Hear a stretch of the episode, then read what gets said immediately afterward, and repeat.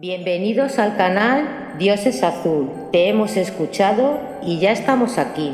Todas tus dudas tienen respuesta.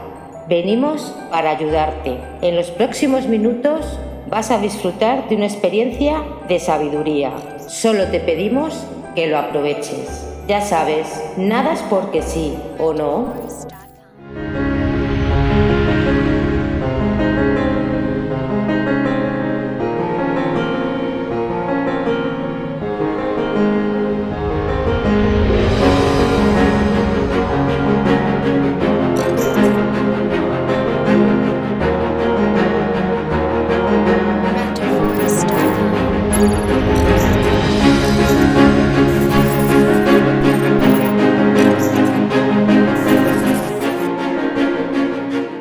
El Evangelio de San Juan. Autor además del Apocalipsis y de las tres epístolas, San Juan prevalece netamente sobre los demás evangelistas, incluso en la iconografía, gracias al importante lugar que corresponde a Juan en todas las representaciones de la cena y de la crucifixión.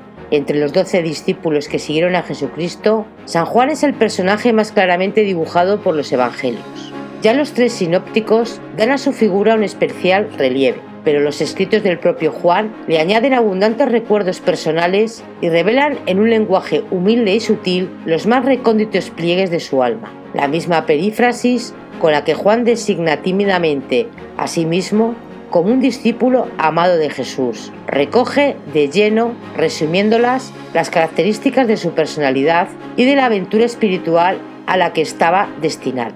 En efecto, solo gracias a aquella predilección de Jesús se pone de manifiesto su riqueza interior.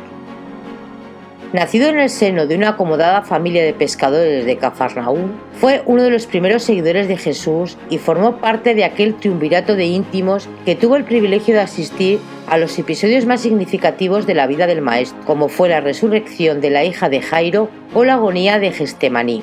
En la última cena, San Juan reposó la cabeza en el pecho de Cristo. Si se identifica a Juan con el anónimo discípulo predilecto de los cuatro evangelios, y fue el único de los apóstoles que estuvo presente en la crucifixión.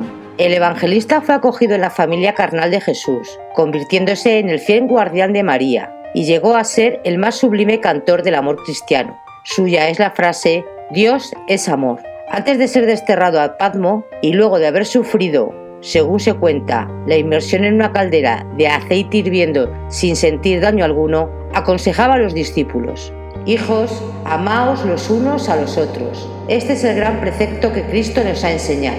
Las últimas palabras que Jesucristo le dirige en la tierra son casi una duda, una alusión simbólica y ciertamente de signo en un destino singular. Y si yo quiero que éste se quede hasta mi regreso, por ello, en su vejez, se difundió el rumor de que no moriría hasta el regreso de Cristo. Falleció, al parecer, en Éfeso a muy avanzada edad. Escrito en lengua griega e indudablemente en Éfeso, según el autorizado testimonio de San Ireneo, el Evangelio de San Juan suscitó largas controversias acerca de la fecha exacta de su composición, teniendo en cuenta, sin embargo, el hecho de que el apóstol lo escribió en edad avanzada, como lo atestiguan Epifanio y Eusebio, al regresar de su destierro bajo el emperador Nervás en el 96-98 después de Cristo, y que según refiere San Jerónimo, su autor murió 68 años después de la pasión de Jesús, donde puede establecerse casi con certeza la fecha de la redacción alrededor de los años 96-98 después de Jesucristo. Los dos papiros, Rylance y Egerton, descubiertos respectivamente en 1920 y 1934 en Egipto, nos hacen saber que este Evangelio era reconocido e incluso iba unido a los Evangelios sinópticos desde la primera mitad del siglo II. El libro comienza con un prólogo en donde se contiene, más aún que las páginas de San Pablo, gran parte de la teología cristiana. En él se presenta la persona del Verbo de Dios, luz y vida, que se manifiesta por medio de la creación y de la encarnación, y que se da a los que le reciben creyendo en él la filiación divina. Ya en estas afirmaciones iniciales aparecen las tres verdades predicadas en todo el libro. Jesús está unido sustancialmente con Dios Padre, es luz y vida de los hombres, es finalmente verdadero Dios. En la primera parte, Jesucristo es revelado al mundo, resplandece en las tinieblas que no quieren recibirle. Esta manifestación de Jesús viene preparada mediante el testimonio de Juan Bautista, la vocación de los discípulos y un primer milagro que resplandece la gloria de Cristo. Sigue la primera manifestación pública en Judea, tras la cual él recibió primero por los samaritanos y después por los galileos como el Salvador del mundo. Una nueva manifestación en Jerusalén, con el milagro de la piscina probática, suscita el odio de los judíos. En Galilea, Cristo se revela como pan de vida y lo confirma con el milagro de la multiplicación de los panes. El pueblo no cree, ni tampoco sus discípulos. Solo expresa Pedro su fe en las palabras del Salvador. En los capítulos 7, 8, 9 y 10, Jesús precisa mucho más su doctrina, con el consiguiente acrecentamiento de la animosidad por parte de los fariseos. Es luz del mundo y lo demuestra con la curación del ciego del nacimiento. El milagro de la resurrección de Lázaro revela todo el poder y confirma su misión. Jesús va a Efraín, después a Betania, a casa de Lázaro, entra triunfalmente en Jerusalén y por última vez habla de su grandeza y de su futura exaltación.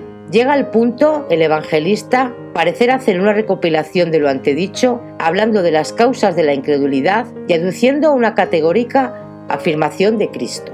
En la segunda parte resplandece la caridad de Cristo para con sus discípulos. Les da en la última cena los supremos ejemplos de caridad y humildad, y en un póster discurso los consuela y los confirma en su fe. En su última oración al Padre, Jesús pide su glorificación, la protección y la santificación para sus apóstoles y la caridad y la unión para todos los que van a creer en Él. Desde el capítulo 17 al 21 y 24 se pone de manifiesto la caridad de Cristo, su condición mesiánica en la pasión y en la resurrección.